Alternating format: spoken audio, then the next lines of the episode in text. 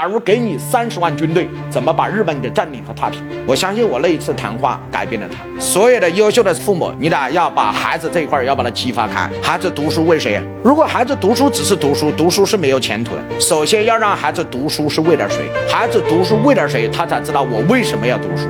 而我们今天的父母在上市的这一刻，从来没有告诉孩子为什么要读书。我跟我的孩子讲得非常清楚，我跟他做过深入的交流。在他初中二年级的时候，那个时候他的成绩还是考到我们湖北省黄冈市蕲春县，大概整个县城两百名左右，他们班上大概二十名左右。想上黄冈中学那是不可能。我相信我那一次谈话改变了他，所以我跟他讲话非常简单。哎，我说爷爷奶奶需不需要你长大养？不需要。爷爷公务员出身，奶奶公务员出身，爷爷一个月退休工资八九千，奶奶一个月退休工资三千多，在一个县城里面，一个月爷爷奶奶加。起来一两万，他不需要你养。好了，我再问一句话：爸爸妈妈需不需要你养？不需要。你都来上海看过爸爸妈妈的生活状况，所以也不需要你养。所以你读书为谁？他说那为我自己。我说你自己能花多少？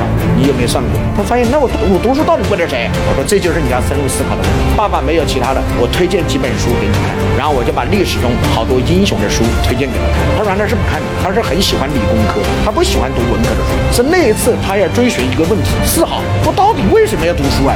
这个问题他从来。没有思考过，是我那一次打给他为什么要读书？至少他现在知道为什么要读书啊？他为了发明一款武器，可以一次性把美国灭掉。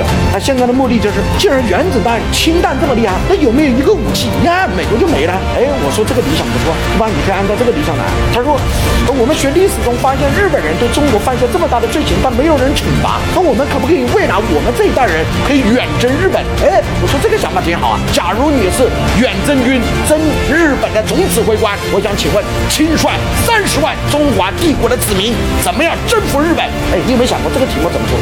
他说这他妈老师没讲。哎，我说这就是你存在的价值和意义。你要思考，假如给你三十万军队，怎么把日本给占领和踏平？那我们中国已经缺少血性，我们没有给我们孩子输入一种意识。第二，我们考试的题目都是自我在一个小范围内。我反正有点想法，吧？我这一代有我自己的想法，我想我的下一代有他的想法。